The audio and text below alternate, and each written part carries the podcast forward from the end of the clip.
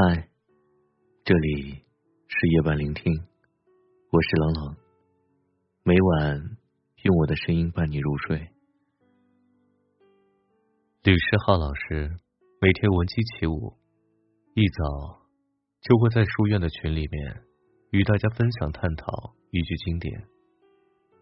昨天他的分享如下：孟子曰：“有人鸡犬放。”则知求之，有放心而不知求。学问之道无他，求即放心而已矣。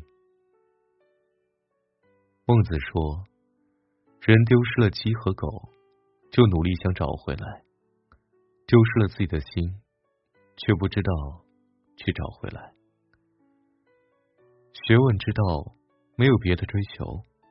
不过就是把自己失去的给找回来罢了。有同学问：“这里的心是指善心吧？”孟子说：“人是人的善心，亦是人的正路。放弃了他的正路而不走，丢失了他的善心而不寻找，可悲。有人丢失了鸡和狗。”还不知道去寻找，有人丢失了善心，却不知道去寻找。求学请教的道理，不在于别的，在于找回他丢失的善心罢了。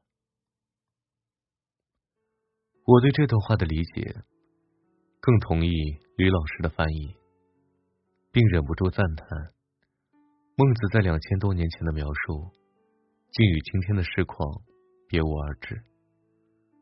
所谓的健康，一定是身心合一，身心分离，肯定不是健康的。很多人早就在忙碌中把心给丢了。从造字就可以看得出，忙是心和亡，这个亡是亡羊补牢的亡。身体的各种忙碌，并不是心要去的方向，心就逃亡了。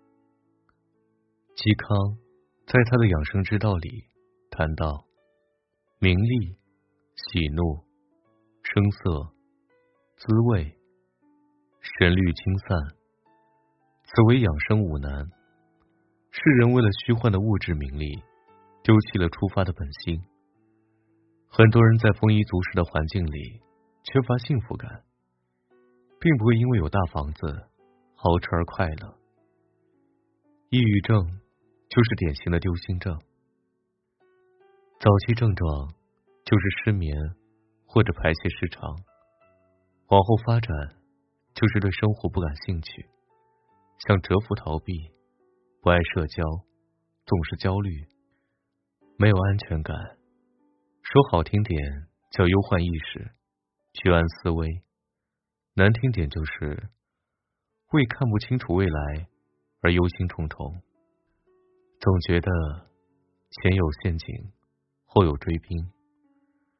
很多西医认为这是身体某种激素的失衡，补上或者抑制就好了。事实上，西医对治疗抑郁症并没有什么好的办法。药物可以让人睡眠，却不能挽救人于不安之中。高管男性有抑郁症的原因。就八个字：心有不甘，力有不逮。人长得丑，抵不过心里想的美。在一堆乱象中，分辨不出事实，上各种商学院，听各种讲座，刷各种大牛的言论，越听越恐慌，感觉 A 与 B 说的不一样。走阳关大道，还是抄羊肠小道？每天沉浸在酒会、私董、学堂中间，忙得分身乏术，却依旧心无所属。怎么努力都不能让自己满意。大哥，你的心丢了，别跟我说压力大。压力大的原因是不知决策或前路是否正确。若心里明晰前方，多大的决策？都不过是向前迈进的划桨。不会给你造成任何的压力。人要明白，来到这个世界的意义是来追求生命实相的，不是来体验幻想的。一切接近本真的实相，都会让心安定。什么是生命的实相？